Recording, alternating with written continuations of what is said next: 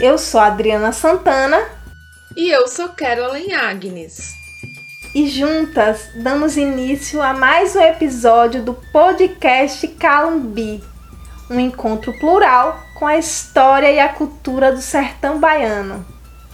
E hoje a gente traz mais um episódio da terceira temporada, que tem como tema a música do sertão. Dessa vez, nós falamos sobre o samba de lata de Tijuaçu.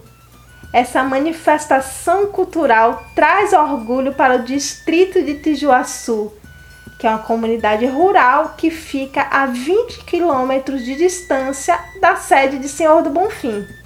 Remanescente de Quilombo, a comunidade possui cerca de 5 mil habitantes e parte dessas mulheres e homens se organizam para fazer uma música que se conecta com a ancestralidade e a cultura afro-brasileira. Para falar sobre essa história, nós contamos com as participações das integrantes do grupo Marinalva Santos Silva, Elzenira dos Santos Costa, Maria Alice da Silva. E antes de dar início ao tema desse programa, eu quero lembrar que o podcast Calumbi está disponível em todas as plataformas de áudio, como Spotify, o YouTube, o Deezer, o Amazon Music e o Google Podcast. E caso você queira acompanhar tudo sobre o programa, como os bastidores e mais informações sobre os temas abordados, segue a gente nas redes sociais. Não esquece, nós estamos no Instagram e no Facebook com arroba podcast Calumbi.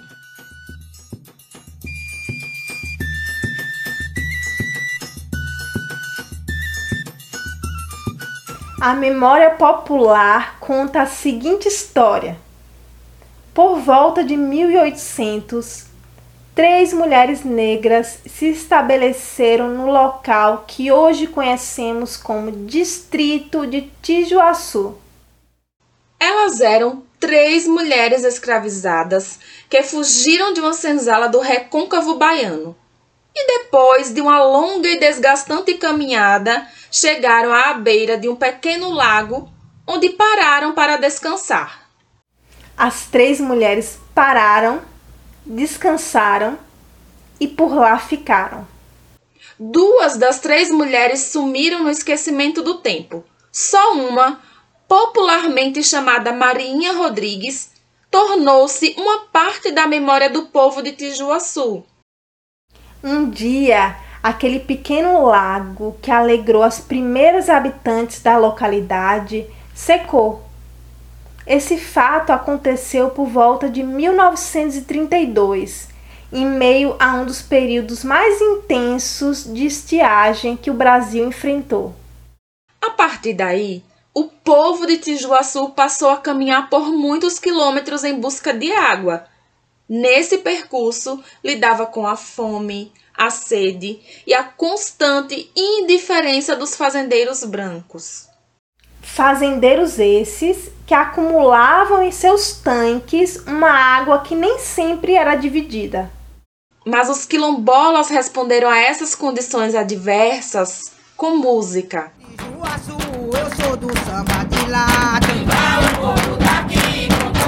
E assim, a partir do toque das mãos sobre as latas vazias e dos pés batendo no chão, levantando poeira, surgiu o samba de lata de Tijuaçu. Eu sou de Tijuaçu, eu sou do samba de lata. Eu sou de Falar do samba de lata não significa falar apenas de música. Significa falar, antes de tudo, do protagonismo das mulheres dessa localidade. Sim, Tijuaçu sempre teve na figura feminina sua principal força. Essa força se fez presente desde os primeiros momentos, quando Marinha Rodrigues desbravou aquelas matas, fazendo desse espaço a sua paragem. Relatos orais indicam que ela não era apenas corajosa, mas também muito estrategista. Ela decidiu ter muitos filhos e distribuí-los pelo território Assim, eles tomariam posse da terra, impedindo que outros ocupassem essas mesmas terras. As vozes são unânimes sobre a origem dessa comunidade tão importante. É uma família só e tem como matriarca Marinha Rodrigues. Ou seja, era um matriarcado, uma tradição bem diferente daquela que imperava no Brasil e, mais especificamente, no sertão baiano. Essas mulheres continuam atuantes, ocupando diferentes espaços dentro da comunidade na economia, na agricultura, na organização política e, é claro, na cultura. Foram elas, em sua maioria, que fundaram o Samba de Lata de Tijuaçu. Então, assim, os, os primeiros sambadoras foi Maria Genoveva, depois foi Oscarlina Damascena. Quem fala aqui é Marinalva Santos Silva, conhecida como Dinha da Lata. Ela é percussionista do grupo. Roselina Dias, da Macena. Maria Rodrigues da Macena. Dionília da Macena. E João Faraó. Almerinda Vitalina dos Santos e Deblande dos Santos. Luísa, que era Dona Luísa, Rodrigues. Foi esses sambadores mais velhos que a gente conheceu. O samba ensinando a gente. Daí pra cá começou a realidade, os, os veteranos do samba de lata, conhecido por, por a, a, geração, era os, os, os netos, bisnetos. Isso aí nós continuamos batendo samba de lado até hoje, estamos batendo samba de lado. E são as mulheres que ainda predominam na liderança do samba de lata. O samba de lata existe mais mulher porque as mulheres são guerreiras. As mulheres são guerreiras. Antigamente tinha muito homem do samba de lata. Mas os homens ficaram como preconceito, porque quando a gente saía, os homens iam com a gente. Mas como dizia, teve um samba aí que a gente tirou, criou esse samba de lata, que o samba dizia assim, Nunca mais eu, nunca mais eu, nunca mais eu vou pro samba pra levar homem, mas eu. Eles pensaram que a gente tava discriminando eles. Mas não. A cantiga do samba era essa. Né? Que é bonito o samba. Nós tirávamos esse samba. Daí pra cá foi ficando um, um, dois, três, mas ainda tem quatro o samba de lado. E o início se deu assim. No caminho em busca d'água, essas antigas sambadeiras começaram a acompanhar o canto de um pássaro com a batida na palma da mão e a batida da lata. Em seguida, alguém inventou uma letra e outros começaram a bater palmas. Desse jeito, surgiram a música e a dança que os filhos e os netos dos inventores passaram a chamar de samba de lata.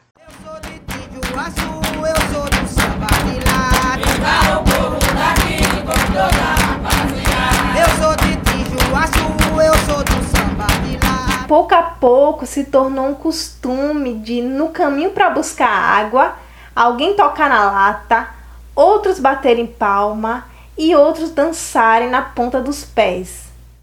Em trabalho dedicado à história de Tijuaçu, o pesquisador Paulo Machado colheu relatos que indicam que os primeiros sambadores foram Genoveva de Jesus, conhecida como uma grande líder do povo de Tijuaçu, e seu esposo Martim Rodrigues da Silva, conhecido como Caboclo.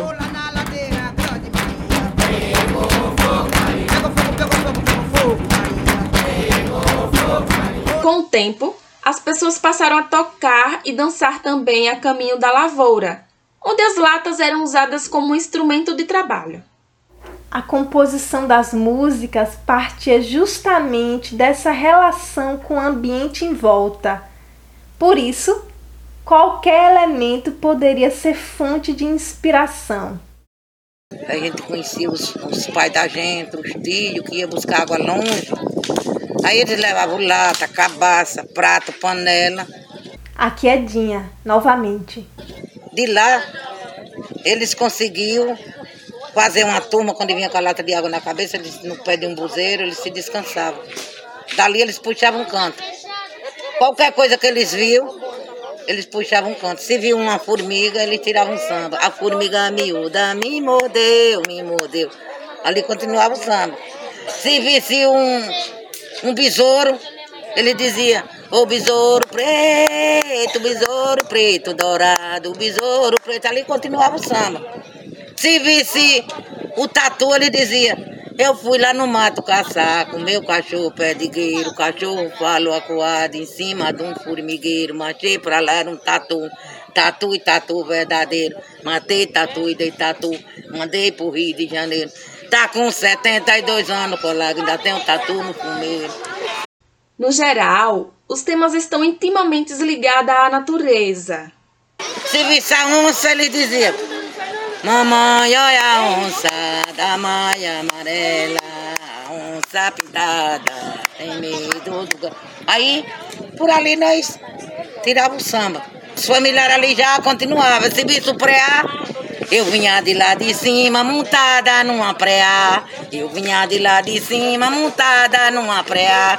Bichinha pequenininha, danada pra esquivar. Ali era um samba. Nós já levava na batida. Até hoje, os cantos do grupo retratam o cotidiano, como nos fala a cantora e compositora do grupo, Maria Alice da Silva. Graças a Deus eu conto minhas cantigas que vêm na minha mente. Como essa minha irmã, essa do, do- das mulheres. A mulher trabalha daqui, ela luta da colar. Não tem dia, nem tem hora pra ela não trabalhar. Isso é da minha mente. Essa, aê mulher, nós vai pro olho d'água, porque quando tinha um buraco d'água, que não tinha muita água, nesse tempo não tinha água, quando tinha um olhinho d'água, nós ia pe- pegando, enchendo as vazias, que era lata, lata e pote, como a colega falou. E aí eu comecei, hoje, graças a Deus, eu tenho meus cantos, eu mesmo invento, crio, As latas são parte essencial do trabalho artístico. Elas dão um ritmo para esses sambas. Por isso, escutem só essa batida.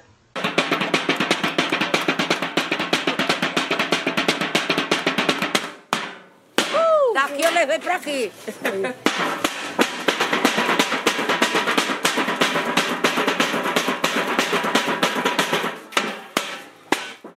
As latas de solvente ou querosene são os instrumentos percussivos utilizados até hoje pelas sambadeiras. Esse era o único instrumento disponível nas origens do grupo e hoje se mantém como símbolo de resistência. Essas latas são grandes, são latas de 5 litros esvaziadas. O formato ideal é aquele que possui uma tampa pequena embutida na sua estrutura. Apenas esse modelo é capaz de produzir o som forte necessário para o samba. O problema é que esse tipo de lata não é mais fabricado com facilidade. Ela foi substituída por um modelo em que a tampa possui uma abertura maior e não é vedada. Tente imaginar uma lata de tinta que tem uma tampa grande que se solta. Esse é o modelo de lata de solvente predominantemente comercializado hoje. Mas o modelo ideal para o samba de lata é uma lata quadrada em que a abertura é mínima, como a abertura de uma garrafa de refrigerante. Essa mudança no design do produto faz toda a diferença para a sonoridade e vem dificultando a vida do samba de lata, como nos conta Dinha. Olha a lata, minha filha, nós estamos estamos numa entrevista com a lata, nós estamos pegando lata de São Paulo. É mesmo? Vocês compram? Compra lata, São Paulo. Daqui não tem mais. Fica de quanto? A lata lá é, em São Paulo é 12 reais, 10 reais. Vazia. E vazia. Nós, nós temos, eu tenho uma prima lá, que ela tá lá em São Paulo, lá junto. Essas veio de lá de São Paulo. Como chega aqui? Veio quatro, vem pelo ônibus. Samba de lata é união, união de pessoas, saberes, criações. Oh, lele, oh, la, la.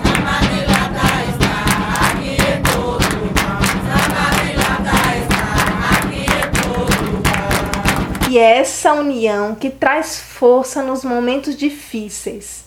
No passado, para esquecer da penúria da seca e de suas consequências, as mais velhas juntavam a moçada para se divertirem reunidas numa roda de samba. Elzenira Costa, conhecida como Dona Nira, sambadeira do grupo, lembra que até hoje o samba de lata ajuda a atenuar as dificuldades e sofrimentos pessoais. Muitas vezes eu ia pro samba sem, só com a água do pote. Aí as meninas diziam, tem samba, e eu ia. Das tripas na água, mas a minha felicidade era dizer, tem samba, porque oh, mas quando eu estava sambando eu não me lembrava dos meus problemas que tinha em casa. Eu deixava tudo em casa, lá, lá quietinho, os probleminhas. O sofrimento de marido, de tudo, eu deixava tudo lá. Ah, Maria, É bonito notar como os sentimentos mudam quando as integrantes falam de suas memórias e da relação que tem com o samba. Tudo está revestido de muita coragem e muita alegria.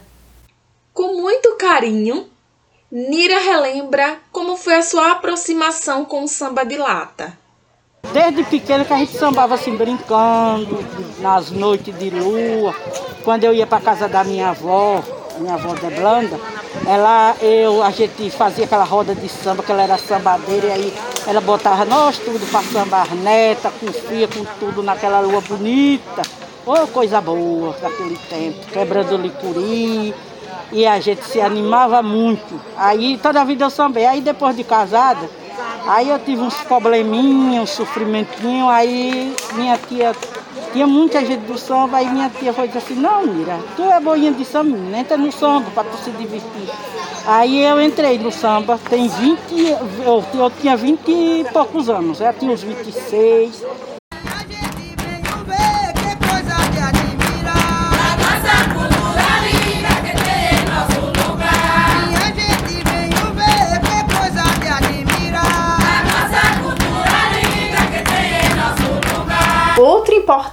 Elemento do samba de lata é o traje.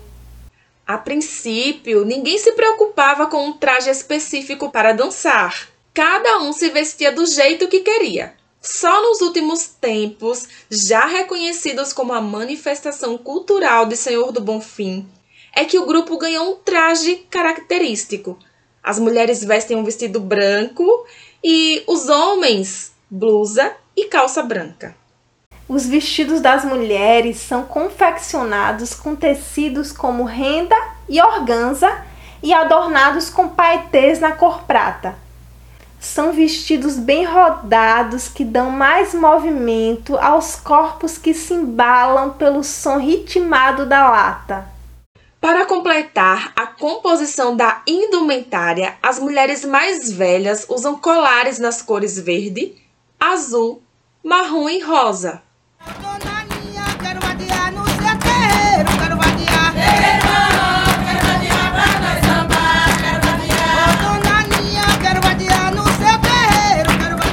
Os integrantes do grupo preferem dançar descalços, sem nenhum sapato. Assim, os movimentos tornam-se mais firmes e é mais fácil expressar o significado da dança, da letra e dos sentimentos. E não é o palanque, mas sim um terreiro de chão batido, o palco mais adorado pelos membros do samba de lata. Durante a dança, a poeira sobe e a lata fica completamente amassada. Isso acontece porque com as batidas a lata vai se abrindo. Uma lata pode ser utilizada durante uma hora de samba, no máximo, porque as aberturas que vão surgindo acabam mudando o som produzido. No passado, a tradição quase caiu no esquecimento. Mas a despeito das dificuldades, o samba de lata deu a volta por cima e desde os anos 70 tem cadeira fixa nas apresentações das festas juninas do município.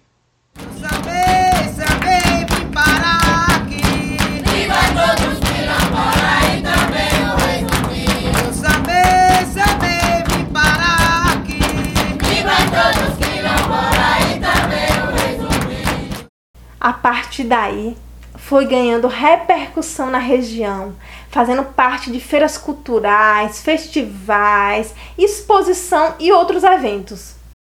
Em seguida, o grupo alcançou novos voos, passando a receber convites para se apresentar em diferentes lugares do Brasil.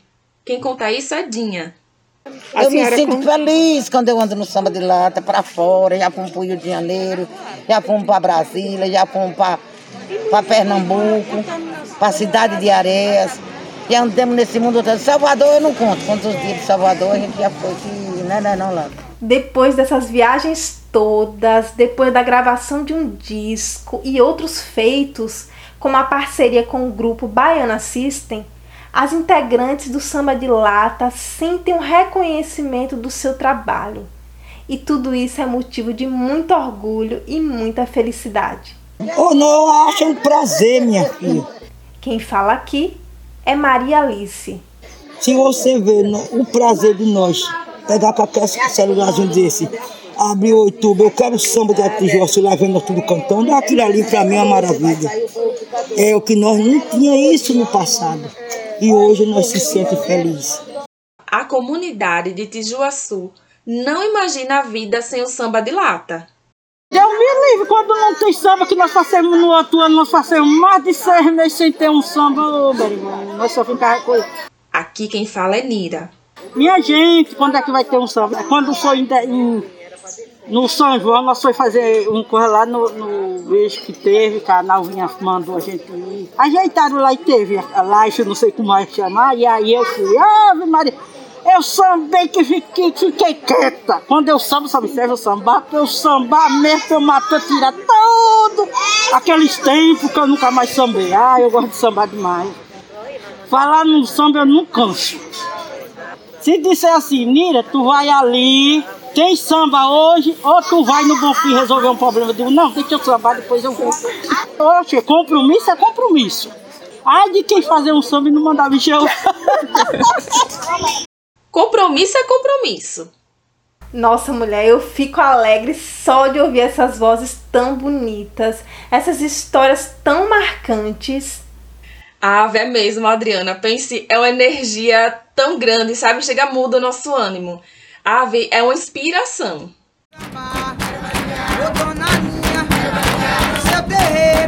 E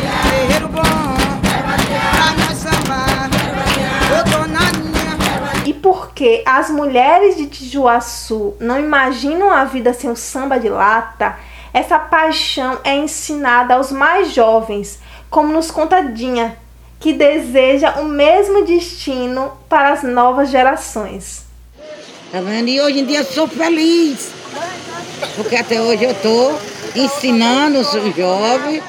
Tenho dois netinhos para botar dentro do samba de lata, que ainda estão pequenininhos, mas agora quando eu batendo eles dançam. E os filhos da senhora participam meus também? Filhos, não, meus filhos não tem nenhum. Só do samba de lata só tem eu mesmo. Mas eu tô com dois netinhos lá que quando eu vou tocar eles estão dançando e eu quero colocar no samba de lata né? É para mais tarde eles contar que eu tô tocando aqui, porque foi a vovó que me ensinou. Eu tô tocando aqui porque foi minha, minha bisavó que me ensinou. Essa relação com os mais jovens também está presente na fala de outra integrante, Maria Alice. E hoje eu tenho minhas. Tenho três netas no samba. Uma de 16, a outra de 12 e uma pequenininha de 9, de 8 que é para quando eu tiver mais velhinha, que eu não puder, elas ir sembrando. E foi por conta desse desejo em promover a iniciação musical dessas crianças e apresentar desde cedo o valor da herança cultural negra que foi criado o Grupo Mirim Latinha da Mamãe, como nos conta Nira. Entrou no samba eu, minha filha tinha três anos, meu filho tinha quatro, que meu filho tocava na latinha da mamãe. Um grupinho que ele mesmo fez, ele mesmo faz. Até hoje mesmo ele por percussão, para tudo. Só dizer, Michel, junta aí o povo, os meninos aí, ele percussão é ele mais ninguém. E a minha, minha filha sambava, só não meu menino mais velho nunca sambou, mas os dois mais novos, todos os dois sambaram.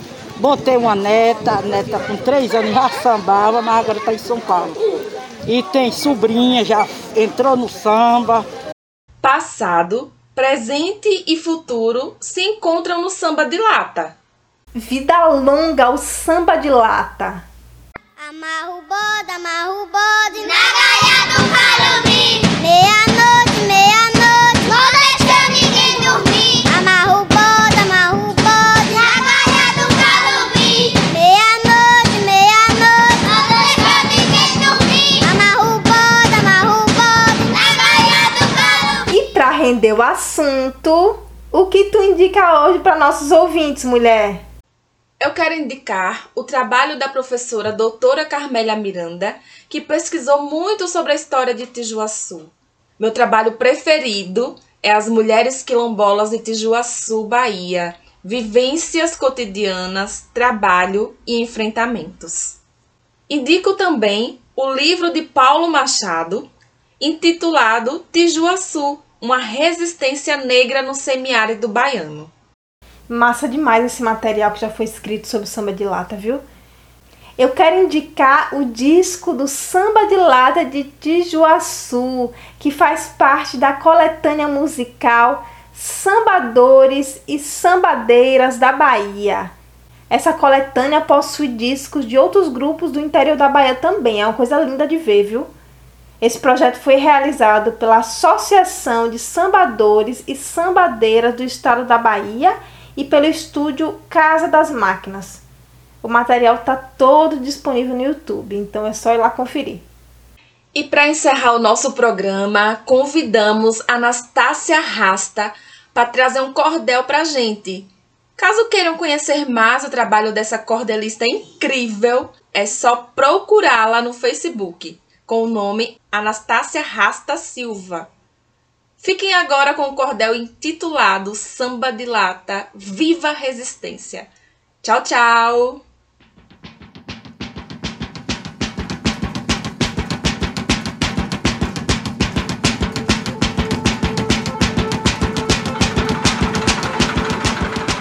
Lá por 1800, uma rota se formava.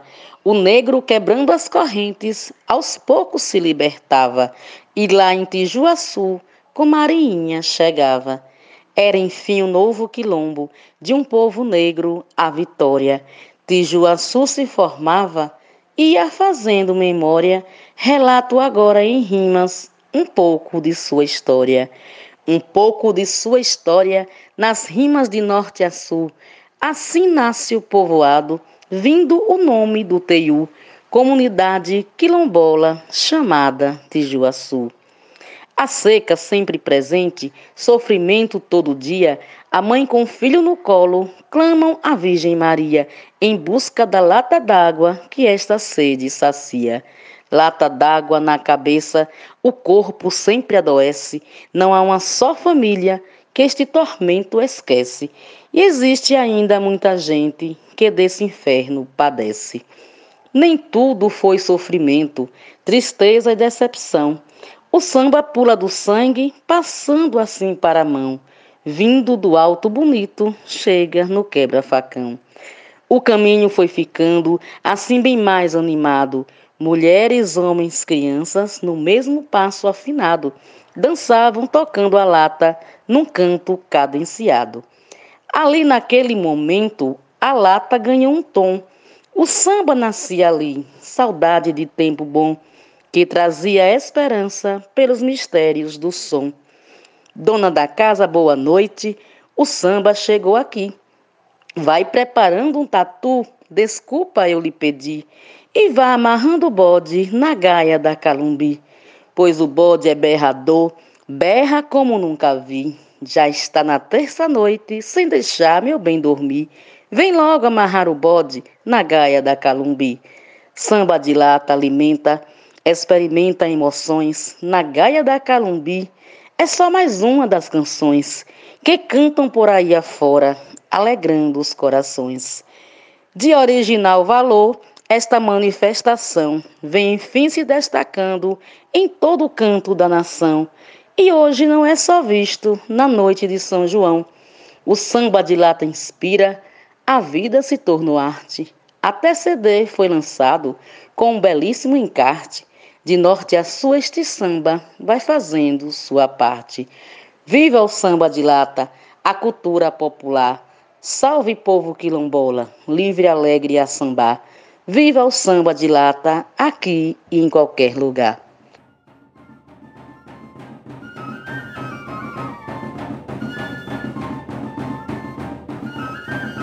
A pesquisa para esse programa foi realizada por Nando Lemos e Carolyn Agnes, produção Adriana Santana, roteiro Felipe Neiva, apresentação Adriana Santana e Carolyn Agnes, entrevistas Lorena Simas, Nando Lemos e Adriana Santana, edição Gerri Barbuda, intérprete da trilha sonora, Grupo de Calumbi de Itiúba, gravação da trilha sonora, Maicon Dias, ilustração, Elide Castro, design e gestão de mídia, Agência Inception e assessoria de comunicação, Lorena Simas.